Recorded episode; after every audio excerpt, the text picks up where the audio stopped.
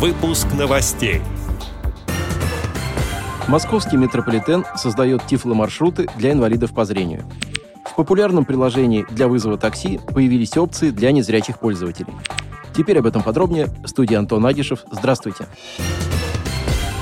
Пять дополнительных функций для пользователей с ограниченными возможностями здоровья заработали в приложении для вызова такси Яндекс.Гоу.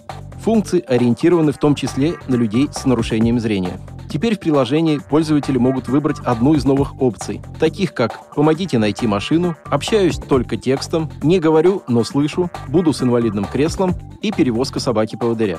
Информация о том, что пассажир выбрал специальную поездку, заранее отобразится в карточке заказа у подъезжающего водителя. При выборе пассажиром функции «Помогите найти машину» водитель подъедет максимально близко к точке посадки, а при необходимости также поможет пассажиру дойти до машины и сесть в нее. В комментарии к заказу можно будет также описать пассажира. В пресс-службе сервиса отметили, что при выборе опции «Перевозка собаки-поводыря» у пассажира должен быть при себе паспорт на пса-проводника, а также покрывало или постилка для собаки. Приложение будет подсказывать принявшему заказ водителю, что делать во время поездки с пассажиром с ограниченными возможностями здоровья. Что касается незрячих людей, то водители сервиса предупредят о том, что высаживать пассажиров нужно в местах без преград, например, без высоких бордюров. Водителям также посоветуют конце поездки подсказать пассажиру, какие узнаваемые объекты есть в пункте назначения. Для водителей также подготовили информационные материалы с практическими рекомендациями, в частности о том, какие документы необходимо запросить для перевозки собаки-проводника.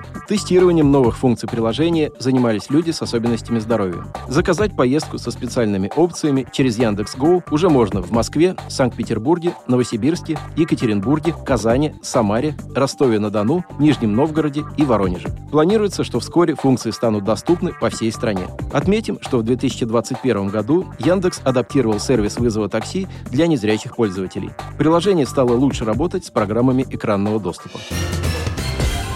Московский метрополитен занимается внедрением проекта по созданию тифломаршрутов для инвалидов по зрению.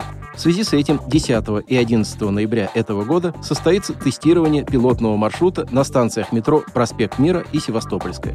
Тифломаршруты — это аудиофайлы с описанием маршрутов по блокам с четкой и подробной инструкцией действий. Они созданы с целью поддержки по перемещению маломобильной категории граждан в городской среде, а также обеспечения комфортных условий передвижения маломобильным группам по территории станций московского метрополитена. Желающим стать участниками тестирования предлагают до 8 ноября написать в мессенджере WhatsApp на номер плюс 7 926 710 48 45 свои контактные данные и информацию о членстве в ВОЗ, а затем ждать обратной связи. Отдел новостей «Радио ВОЗ» приглашает к сотрудничеству региональной организации. Наш адрес – новости собака радиовоз.ру. О новостях вам рассказал Антон Агишев. До встречи на «Радио ВОЗ».